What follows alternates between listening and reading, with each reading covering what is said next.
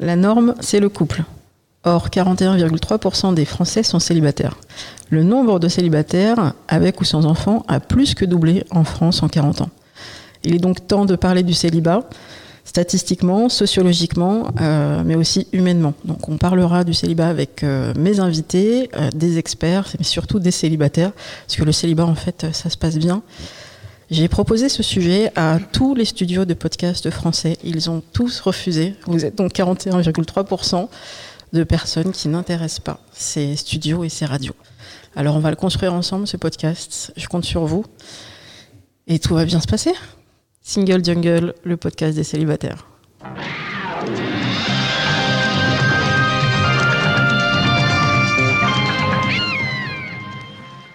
Bonjour à tous, je suis Louisa, je suis ravie de vous retrouver pour ce deuxième épisode.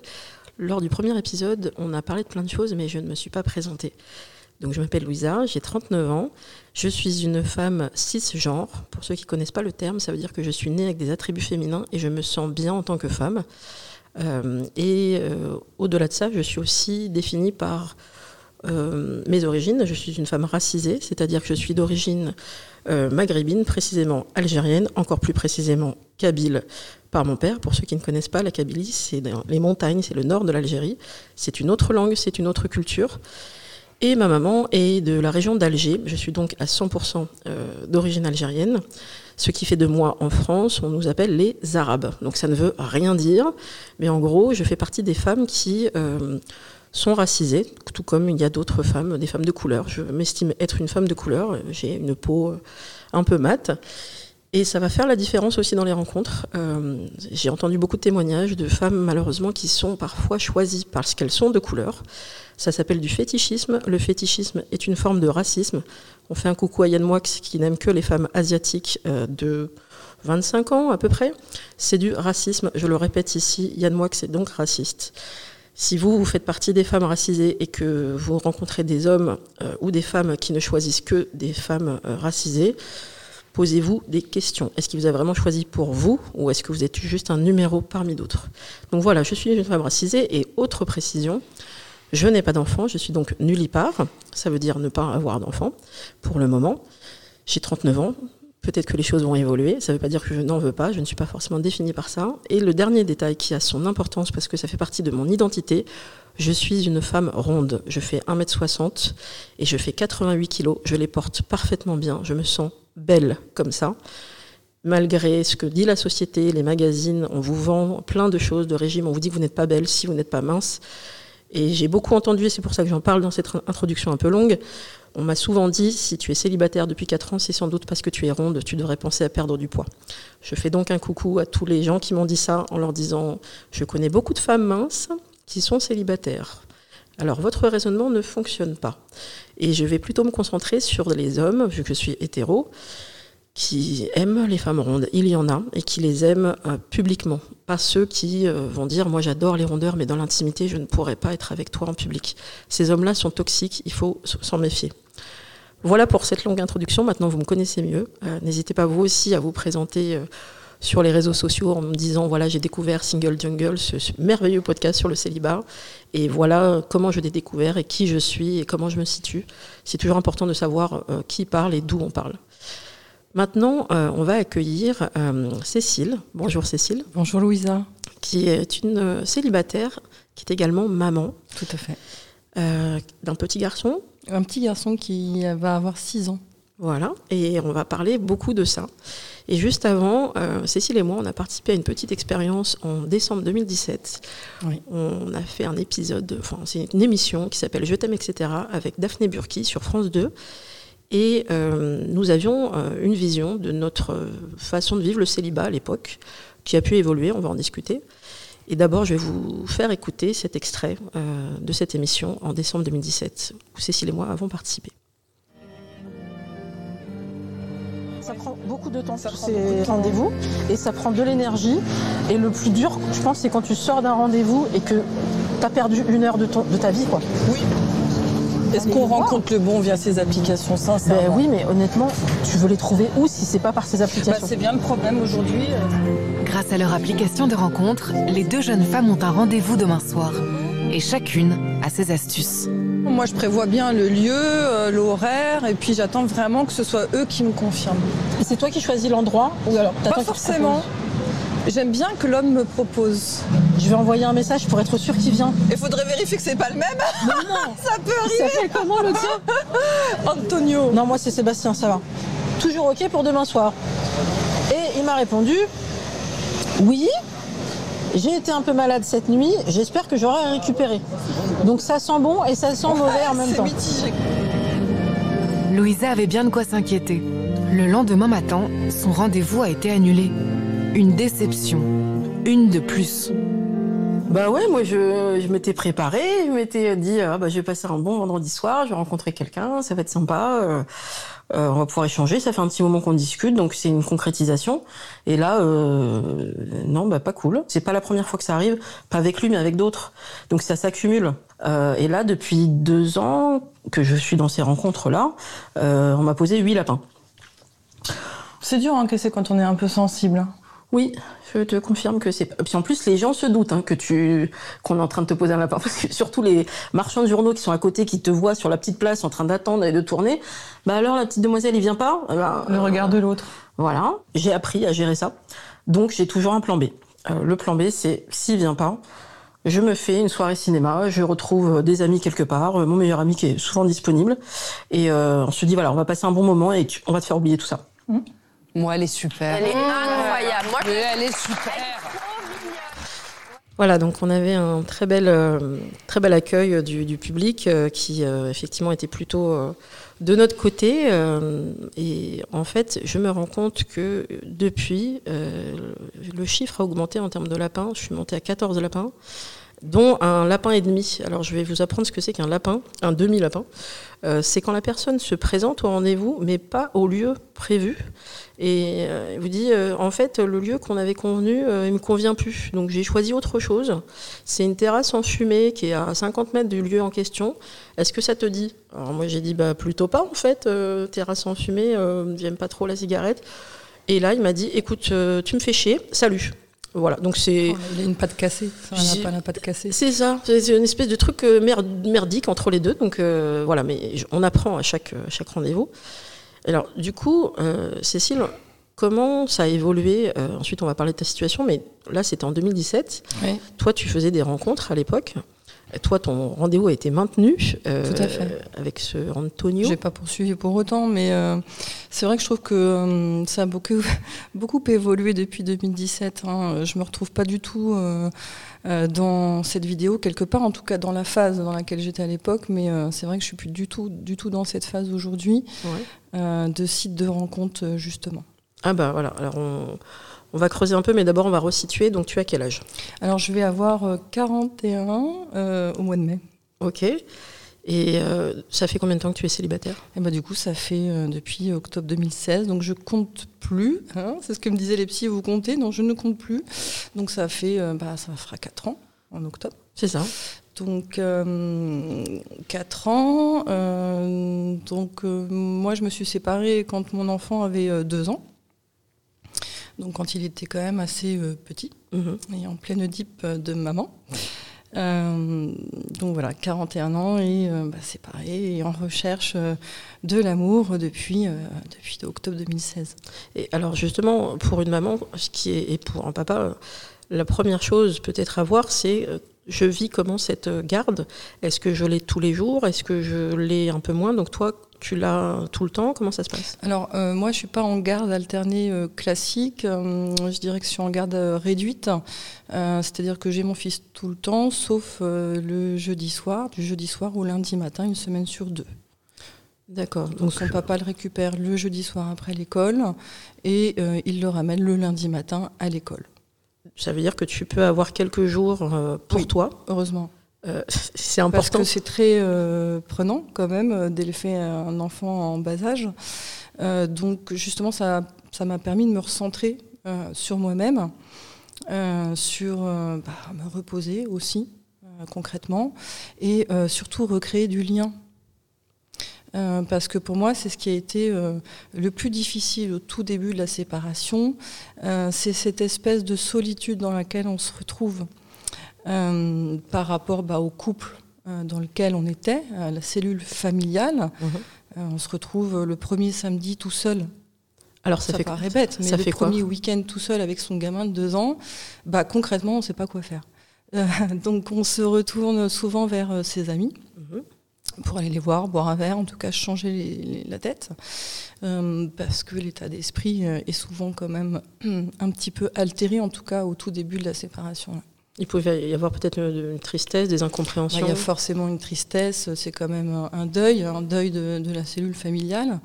Euh, donc euh, c'est quand même un moment à passer, c'est un deuil qu'il faut vivre, et c'est vrai que euh, bah, on cherche souvent du réconfort auprès de sa famille ou de ses amis.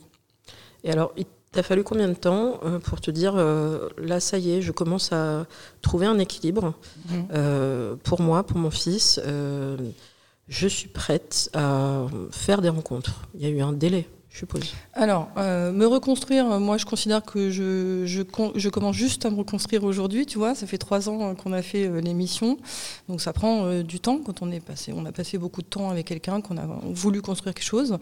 Après, par rapport à la recherche du, d'une nouvelle personne, Mhm. je me suis très très vite remise dedans. C'est-à-dire que trois semaines après, je me suis dit, euh, je vais essayer de voir ce que ça donne, est-ce que je plais. euh, Ça a un côté aussi euh, narcissique, savoir euh, au bout de sept ans euh, de couple, après un bébé, est-ce que je plais toujours? Et puis je suis très rapidement, la première personne que j'ai rencontrée, tout de suite, on a bien euh, fité, je suis sortie avec lui euh, pendant peu de temps. Euh, un mois, euh, avec un petit break entre deux, parce que bah, forcément, j'étais pas prête. Et donc j'étais avec lui, mais je continuais d'envoyer des textos à mon ex le soir, euh, pas forcément très agréable. Donc j'étais, devenue un peu schizophrène. C'est-à-dire que j'étais avec quelqu'un la journée et le soir je basculais dans mes problématiques de mère célibataire et, et de tout le stress qu'il y a autour. Donc effectivement, j'étais pas prête, mais euh, j'ai, poursuivi après euh, l'aventure euh, sur les sites de rencontres. J'ai continué à rencontrer du monde jusqu'au jour où je me suis dit, euh, j'en peux plus en fait. euh, Ça, c'était quand, ça Au moment où tu dis stop, ça, ça me convient plus? bah, je dirais que c'est un petit peu après euh, cette, euh, cette vidéo. Ouais, donc décembre 2017. Ça a fait un petit peu un, un petit déclencheur euh, dans ma tête, Ouais. parce que le rendez-vous euh, n'a pas abouti. hein. Euh, je me suis dit, euh, franchement, c'est quand même plus sympa de rencontrer quelqu'un euh, via quelqu'un d'autre ou de manière aléa- aléatoire au supermarché, au travail, que sur, sur Tinder ou, ou ailleurs. Mais ça marche, ça, ça arrive. On fait des rencontres dans la rue, au supermarché, au ciné, dans les expos. Je pense qu'on peut en faire partout. Ouais. Euh, et qu'il n'y a pas de, de règles. Euh, J'ai une amie d'enfance qui a trouvé son conjoint actuel au théâtre alors qu'elle était au théâtre avec sa mère. Euh, donc c'est pas classique non plus. Euh, ça peut se faire partout. Et euh, en tout cas, euh, j'en conclus qu'après quelques recherches sur les sites de rencontres, bah, j'ai toujours pas trouvé. Donc faut aller ailleurs en vacances, Après, y a- multiplier. On critique pas, bien sûr, les Non. personnes qui, euh, elles, euh, trouvent euh, des gens bien, qui leur convient sur les applications. Je sais pas comment elle fait. J'aimerais bien qu'elle me donne leurs clés. Oui, nous aussi. hein. Enfin, moi aussi, n'hésitez pas. Moi, j'ai fait quelques rencontres euh, positives qui ont vraiment été très belles. Mais est-ce qu'elles ont été durables? Pas vraiment. Mais le problème dans la rue et dans, quand tu dis qu'on peut rencontrer partout, et c'est vrai que c'est un discours que j'entends beaucoup, euh, il y a plein de barrières. Il y a les gens qui sont sur leur téléphone avec les écouteurs, qui sont pas euh, ouverts à la rencontre.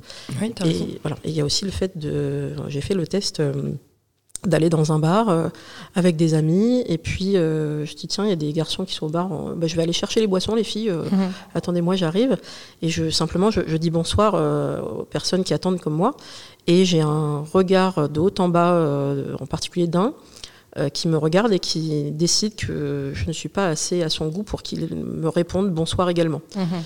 Euh, une autre amie me rejoint pour porter les verres. Elle étant pas du tout ronde, elle est mince mannequin, quoi. En tout cas, ce qu'on dit, ta- taille mannequin. Et elle, elle a droit à un bonsoir alors qu'elle est encore à 3 mètres de nous. Et là, je fais Ah, d'accord. Donc, on est sur. euh, on ne s'adressera pas à quelqu'un qui n'a pas euh, le physique attendu, ce qui peut être un peu violent. Euh, ce qui fait que sur les applications de rencontre, on peut imaginer que la personne qui nous parle, qui vient nous parler, c'est que les photos lui ont convenu, euh, le descriptif où j'indique euh, effectivement que je suis ronde, euh, il l'a lu, et sinon on va échanger dès le départ et on va reconfirmer que je suis ronde, que je suis comme ci, comme Mm. cela. Donc voilà, je pense qu'il y a plusieurs façons de rencontrer. Chacun doit trouver la meilleure pour lui ou pour elle. Mais on va revenir juste sur aussi cette façon que tu as eu à, gérer cette séparation. Et je vais donner un chiffre qui est un peu effrayant, mais ça va poser un peu un cadre.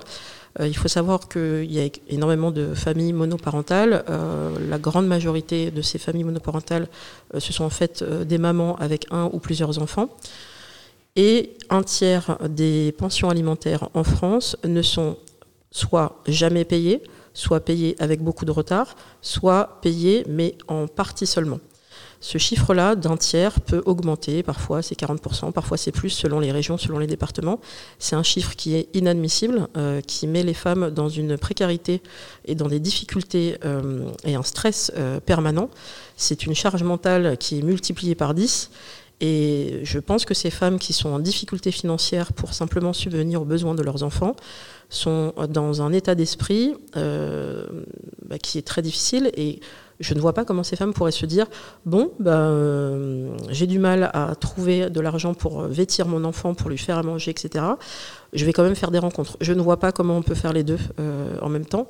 Et ça, ça joue, et c'est bien sûr la responsabilité des, pères qui soit n'ont jamais assumé l'enfant, sont partis euh, ou sont encore dans les parages parce qu'ils ont un droit de visite, mais ils estiment que voilà, euh, pourquoi donner de l'argent Après tout, euh, la femme va bien se débrouiller. Ils n'ont pas du tout. Euh, c'est pas de l'empathie, c'est simplement de la responsabilité de parents de dire j'ai fait cet enfant avec cette femme, cet enfant est là, il n'a rien à demander à personne et il faut qu'il grandisse dans les meilleures conditions.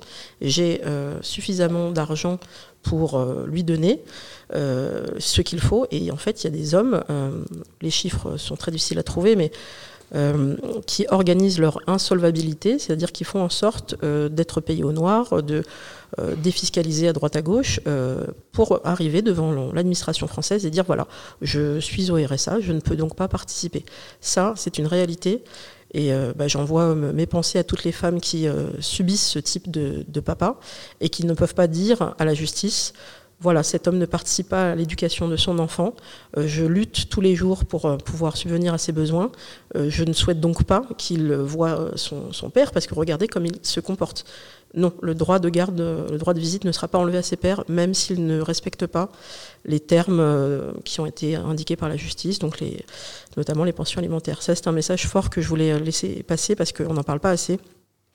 Donc toi, dans ton cas, Cécile, Comment ça s'est passé, justement, le côté comment va-t-il participer à la vie de son enfant, que ce soit en termes de temps euh, ou aussi en termes de participation financière? Bah, je te rejoins, Louisa. Hein. c'est euh, vraiment un sujet, un sujet de fond qu'il faut aborder. On en parle trop peu. On parle de chiffres, de stats, de pourcentage de femmes célibataires, etc. Mais pas de cette galère qu'est euh, récupérer une pension alimentaire décente. Euh, c'est un vrai, vrai problème pour moi où on pose systématiquement la femme en position de, victime, de demandeuse en tout cas. Parce que bah, aujourd'hui, on reste encore dans un pays en France où il y a des écarts salariales et en général, ce sont les femmes qui gagnent moins que les hommes. Et quelque part, c'est un peu, je ne sais pas si c'est du darwinisme, si on pourrait appeler ça, mais c'est un peu enfoncer toujours le plus faible. Hein, euh, quelque part. Donc c'est quelqu'un qui vient demander de l'argent pour euh, pallier aux besoins de son enfant, mais peut-être éventuellement aussi aux siens. Euh, par la même occasion. Et là, il y a des différences de statut en fonction de si on est marié ou pas. ça, ça, je voudrais aussi aborder ce point-là parce que moi, je n'étais pas mariée. Et ça fait une différence devant la justice Et ça, fait une grosse différence parce que moi, mon ex, sa première parole, ça a été de me dire Je ne te dois rien, on n'est pas mariés. Alors, il faut savoir qu'aujourd'hui, les juges euh, font très attention en fait à ce que l'enfant conserve le même train de vie. Euh, mais forcément, si je gagne trois fois moins que mon ex-conjoint, oui, ça va être problématique. C'est quand même, même s'il y a une pension alimentaire, ça ne comblera jamais ce différentiel. Donc, de fait, mon enfant ne vit pas dans le même train de vie. Et ça, les juges ne l'entendent pas. Et encore, qui plus est, si tu n'es pas marié. Donc il y a une vraie discrimination encore en France en fonction du statut euh, euh, dans lequel on est, euh, marié, paxé, célibataire. Moi j'étais en concubinage simple. voilà, donc il a fallu se battre. en tout et pour tout, j'en ai eu pour plus de 6 000 euros d'avocat. parce que on peut faire traîner longtemps, faire du chantage. Et je reviens, je rebondis sur ce que tu disais aussi tout à l'heure comment rencontrer quelqu'un en période de guerre? Bah Oui. Parce que ça reste une période de guerre, une, euh, séparation euh, douloureuse. Alors heureusement, il y en a qui se terminent bien, mais parfois, et quand on parle finance, parce que les femmes se plaignent des pensions alimentaires, mais les hommes, pas trop. Ils se plaignent de les payer. Oui, clairement. Ce qui n'est pas quand même tout à fait la même, pas la même position, c'est sûr. Euh, donc moi, j'étais euh, clairement en guerre de tranchées avec mon ex-conjoint, puisque forcément, quand on te dit je te dois rien, on n'est pas marié, euh, c'est des choses qui piquent au vif et qu'on a du mal à oublier. puis après, c'est instauré une période de chantage aussi. On avait un appartement commun. Mhm. Alors, je suis pas trop censée en parler parce que comme on a eu une transaction, euh, c'est censé maintenant être apaisé. Euh, mais n'empêche que ça a duré euh, plus de six mois où j'ai eu un chantage à la pension alimentaire. C'est-à-dire, tu me vends tes parts, je te donne plus. Tu me vends pas tes parts, je te donne moins. Mais ça, ça s'insinue dans ton cerveau tous les jours. Tu dois y penser un peu. Alors ça s'insinue tous les jours dans ton cerveau. Hein. Moi j'ai cru que j'allais devenir cinglé parce qu'il euh, faut euh, déjà convaincre le corps juridique. Et là, euh, je lance un petit coucou à tous les avocats qui sont contents forcément d'avoir une affaire hein, qui rentre, même si elle est parfois un peu galère à gérer parce que quand tu une maman triste ou un papa pas bien, c'est pas facile à gérer pour eux. Mais il faut déjà convaincre ton avocat que ce n'était pas toi la cinglée. Ah oui, donc avoir des preuves, avoir des éléments très clairs. Voilà, donc euh, ça veut dire que pendant quatre mois, dès que tu vas faire tes courses, tu vas euh, noter euh, tout ce que tu achètes, faire des tableaux Excel pour prouver que tu, ça coûte tant, les couches, etc. Enfin, tout. Ah oui, donc de retrancher sur ta liste de courses le coca que tu t'es acheté pour toi, ça va jusque-là en fait. Donc c'est une vraie galère, c'est euh, pour moi une vraie guerre de tranchées, où chacun amène euh, ses éléments et euh, pour les faire valoir. Donc, et comment tu peux imaginer, quand tu es dans cet état d'esprit, qui est mhm. très dur et qui peut durer dans le temps, comment tu peux dire, bah là, si ça se trouve, demain, je vais rencontrer l'amour et il faudra que je lui fasse un peu de place dans ma vie et dans, dans mon cerveau qui est déjà bien rempli. En cas de situation complexe comme la mienne l'a été, je pense que c'est impossible en fait. C'est-à-dire que l'esprit euh, n'est pas forcément euh, prêt, là, présent, euh, tout le temps, reposé pour accueillir quelqu'un. Je pense que c'était vraiment. c'était pas le bon moment. C'était pas le bon moment du tout. ça l'aurait pas fait, de toute manière. Et aujourd'hui, donc c'est un peu plus apaisé la situation, au moins au niveau justice, etc là, tu penses pouvoir faire de la place à quelqu'un euh, si tu le rencontrais demain? Bah, Disons qu'aujourd'hui, tous ces sujets euh, juridiques liés à la garde, liés à la pension, euh, sont réglés. Enfin, bon, moi, le mien s'est jamais battu pour avoir une garde alternée, hein, donc c'était réglé. mais c'est vrai que c'était un triptyque. J'avais noté cette idée, c'était vraiment un triptyque terrible. C'est que il y a se battre pour la pension alimentaire, il y a se battre contre soi-même contre sa tristesse, parce qu'il faut faire son deuil c'est même plus qu'un triptyque. C'est euh, continuer euh, d'éduquer son gamin euh, sans perdre pied, parce que seul, c'est quand même difficile. Il n'y a pas de double autorité, on ne peut pas se reposer sur quelqu'un. Il faut assurer le rôle de la mère et du père. Hein. Je me souviens de, yeux, quand j'allais au parc, quand je prenais la posture du père hein, qui gronde. T'avais les mamans qui me regardaient comme si j'étais une cinglée, hein. mais en fait, je n'avais pas le choix. et travailler. Ben oui accessoirement. Et donc avoir les impératifs euh, professionnels. Et, professionnels et potentiellement aussi des problématiques euh, parfois au travail avec euh, des patrons qui te demandent des choses ou tu es fatigué, etc. Donc si tu rajoutes en plus une recherche amoureuse, moi franchement j'ai, vu, j'ai vite perdu pied. donc j'ai décidé de stopper en fait. Les rencontres, les applis, tous ces trucs-là c'était pas le bon moment. Non. Et là maintenant, bah, pourquoi pas Alors peut-être pas les applis, peut-être d'autres méthodes. Alors je me dis que c'est c'est pas forcément les applis, c'est peut-être Paris la problématique. Ah, on arrive à un sujet. Hein Alors, On est d'accord, Louisa? Est-ce qu'il y a un problème à Paris avec les célibataires? Euh, bah, Déjà, il y en a plus à Paris euh, même.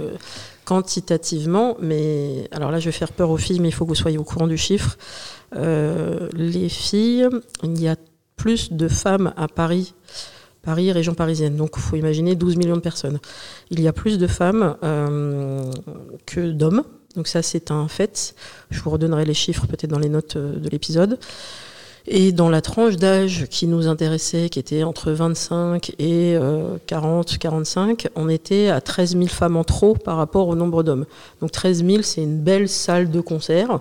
Beaucoup de choix. Voilà, avec plein de, de femmes euh, fort sympathiques, euh, disponibles. Euh, pour certaines, elles le sont, pour d'autres, elles n'ont pas du tout envie de rencontrer. J'avais posé la question sur Instagram, est-ce qu'il y a des femmes célibataires ici? Et si oui, est-ce que vous êtes dans l'état d'esprit en ce moment de rencontrer quelqu'un? Et certaines femmes avaient dit, je ne, je ne suis pas dans cet état d'esprit, je suis veuve actuellement, je fais mon deuil. Et je comprenais tout à fait. D'autres qui m'ont dit, bah, moi, je suis dans une phase où j'ai plutôt envie de rencontrer des femmes. Euh, j'ai toujours été plus ou moins lesbienne, mais là, maintenant, je veux l'assumer complètement. Ok, donc ces femmes-là sortent euh, du scope, entre guillemets, pour la partie hétéro. Et après, il y a tous les autres qui disaient, ben moi je suis ouverte, Euh, ok, donc je rencontre beaucoup de femmes célibataires et je rencontre beaucoup moins d'hommes célibataires. C'est bizarre, non, c'est chiffré. Donc si à Paris on est trop nombreuses, entre guillemets, qu'est-ce qu'on fait? Euh, on attend de rencontrer le bon ou on attend, euh, ça c'est un peu cynique, mais c'est ce que euh, me répondaient les gens de l'INSEE, ben on attend qu'ils divorcent. Parce Exactement.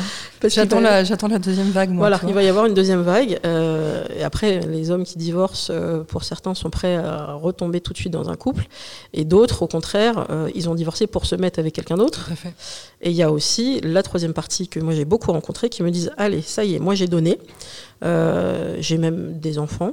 Je veux me concentrer sur ces enfants qui sont importants, mon travail, mes amis, mes sports, mes machins.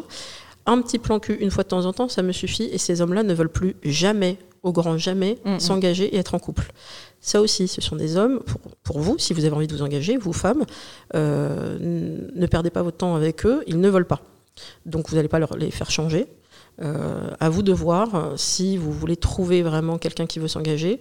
La phrase est simple, l'homme de votre vie euh, a envie de faire partie de votre vie. Et donc il va trouver de la place dans la sienne. S'il ne le fait pas, et je parle aussi pour me convaincre moi-même, s'il annule des rendez-vous euh, plusieurs fois, euh, ben, il vous montre des signes clairs qu'il n'a pas vraiment envie de faire de la place pour vous. Est-ce que vous avez envie de perdre du temps et de l'énergie avec lui? C'est à vous de voir.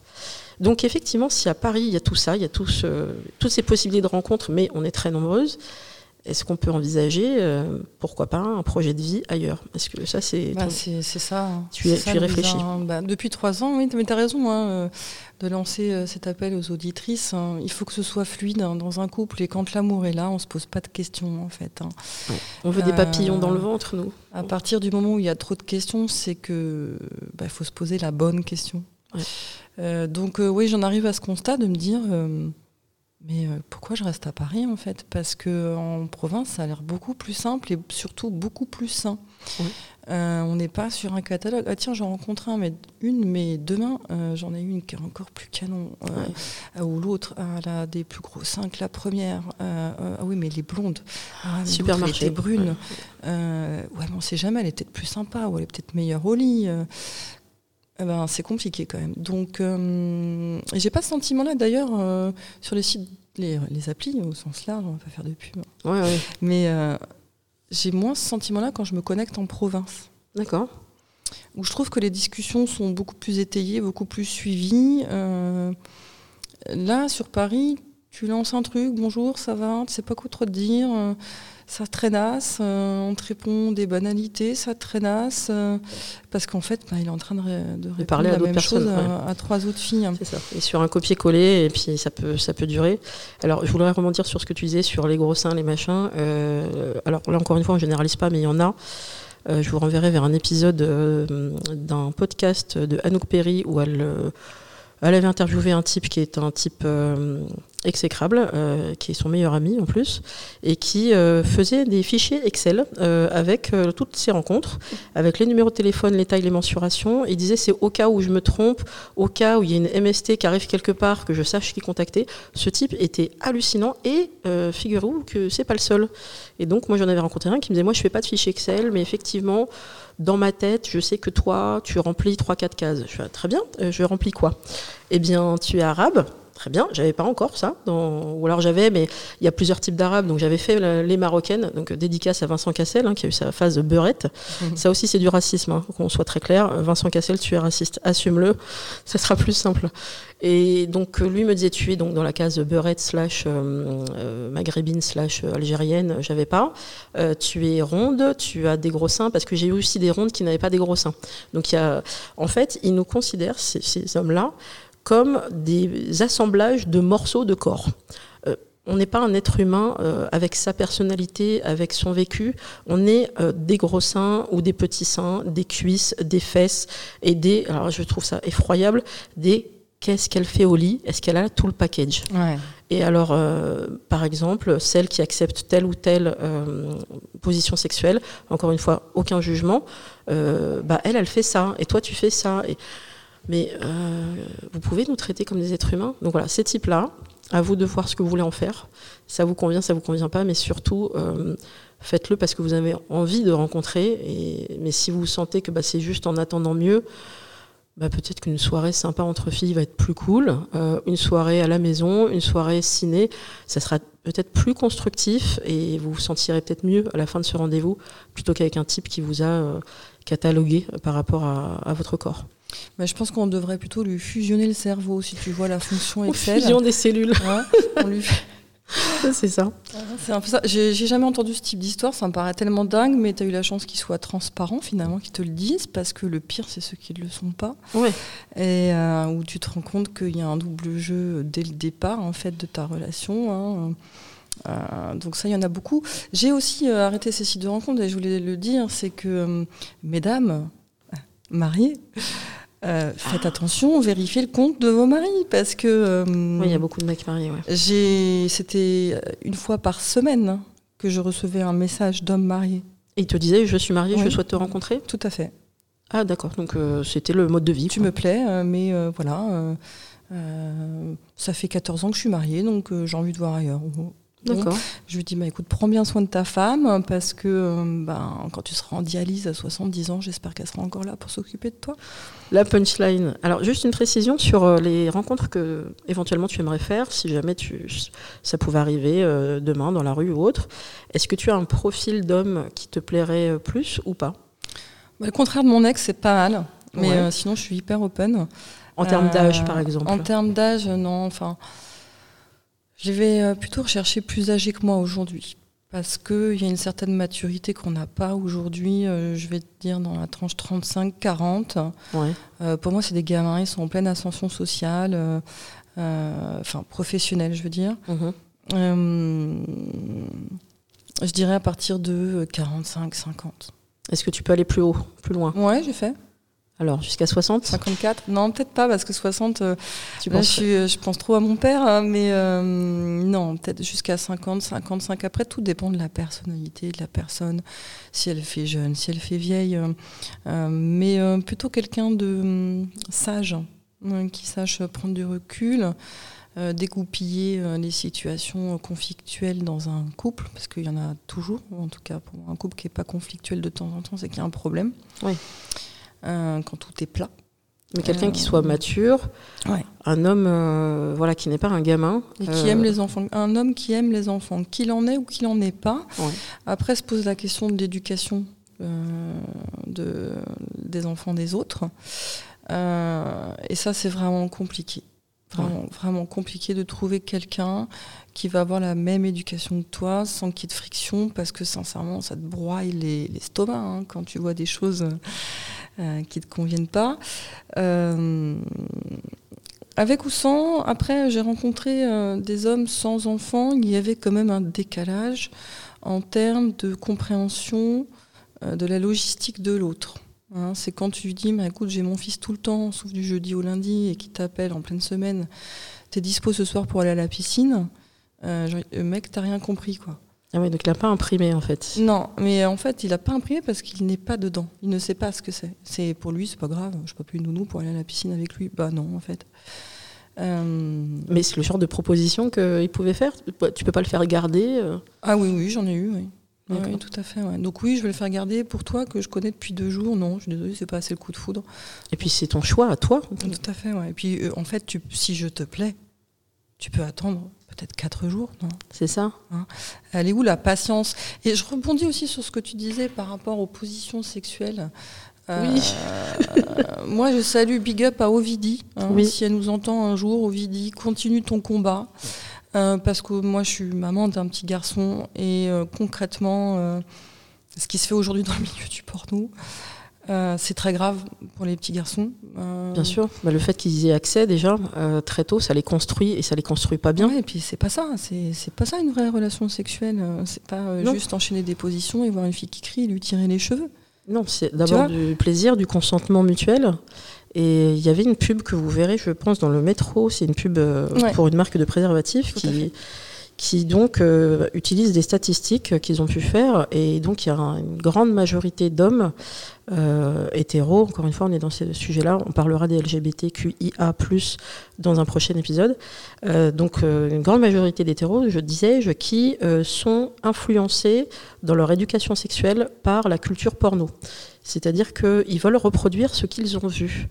Or, euh, c'est pas ça une relation sexuelle, c'est du partage et ça peut être des caresses. Et euh, je voulais euh, peut-être parler rapidement du livre de Maya Mazorette, euh, Sortir du trou, que j'aimerais emprunter avant d'acheter parce qu'on m'a dit qu'il y avait des passages qui pouvaient être un peu euh, problématiques pour certains et certaines. Et elle disait qu'effectivement, il y a aussi une sexualité qu'on appelle douce. Donc, par exemple, simplement des caresses peuvent pro- procurer énormément de sensations. Et cette douceur-là n'est pas moins valable que d'autres positions. Euh, et ça, c'est toute une éducation à refaire. Et il faut tomber sur un partenaire qui est ouvert à la discussion. Euh, Quelqu'un qui vous dirait, euh, moi, je veux faire ça, ça, ça, et dans cet ordre-là. Il va falloir vous poser des questions. Est-ce que vous avez envie de ça? Est-ce que vous avez envie qu'on vous traite comme ça? Vous devez être consentante à chaque moment. Dans toute la relation sexuelle, dans tout l'acte, il y a des choses que vous n'aurez pas envie de faire, vous pouvez dire non. Euh, et c'est pas parce que vous avez commencé sur quelque chose et que finalement ça vous va plus que l'autre ne doit pas respecter ce non. Là, je ne peux pas, je veux qu'on s'arrête. Euh, Il y a une étude qui tourne là, qui a été organisée par nous toutes euh, sur le, nombre d'actes qui n'étaient pas consentis. Et il y a beaucoup, beaucoup, beaucoup de femmes, j'ai l'impression que c'est presque une majorité, où c'est arrivé au moins une fois dans leur vie qu'elles aient euh, finalement eu un acte sex- sexuel qu'elles n'avaient pas souhaité. Je crois qu'on avoisine les 90%. Voilà, et je me dis, mais euh, qu'est-ce qui fait qu'il y a autant de femmes? Qu'est-ce qui fait qu'on on a dit non parfois, mais ça n'a pas été respecté? Et surtout, qu'est-ce qui fait que l'autre n'a pas vu les signes ou n'a pas entendu notre refus ou notre euh, euh, crispation? S'il ne voit pas tout ça, c'est qu'il ne s'intéresse pas vraiment à vous. Peut-être qu'il est dans son plaisir. Et ça, c'est très grave. Donc, euh, Oui, ou qu'il a trop regardé de gangbang. euh. Voilà, Hein ou là, bah, visiblement, oui, mais dans le porno, c'est normal que la fille, elle soit pas C'est contente, en tout fait. à fait ça, mais c'est lié hein, pour moi. hein. Ouais, donc il y a un vrai sujet là-dessus. Euh, bah, on sait bien, on a abordé plein de sujets. Je regarde quand même l'heure Ouais. et je pense qu'on va faire euh, une petite conclusion. Euh, merci beaucoup Cécile pour ton témoignage, ton partage. Merci à toi, Louisa. Et je pense que je devrais revenir parce qu'il y a plein de choses encore à dire sur les Oh, mamans. Oui. Peut-être aussi avec d'autres mamans, pourquoi pas échanger aussi. Euh, bah, merci à, toutes et à, et à tous aussi qui avaient écouté cet épisode. N'hésitez pas à laisser des commentaires. Cet épisode a été enregistré dans le merveilleux studio Majorel euh, avec Mo et Sarah qui sont toujours là pour euh, nous soutenir. Si vous êtes podcasteur indépendant, vous avez envie de vous lancer, vous savez pas trop comment ça marche la technique, venez Studio Majorel, c'est top. Ils vont vous accompagner et vous pourrez vous lancer même si euh, bah voilà, vous n'êtes pas encore euh, super expert, vous allez apprendre au, fur et à mesure. Quelle que soit votre thématique, bien évidemment, tout est, ouvert. Euh, et vous pouvez retrouver donc mon podcast, Single Jungle, sur les réseaux sociaux. Sur Twitter, ça s'appelle single-du 8 underscore jungle. Sur Instagram, c'est Single Jungle Podcast tout attaché. Et on est sur toutes les euh, applications d'écoute, de balado-diffusion, comme disent les Québécois. Euh, donc n'hésitez pas à nous faire des petits commentaires, à mettre des étoiles euh, partout où vous, pouvez. Et, et voilà, on va se retrouver bientôt pour un prochain épisode. Merci à tous.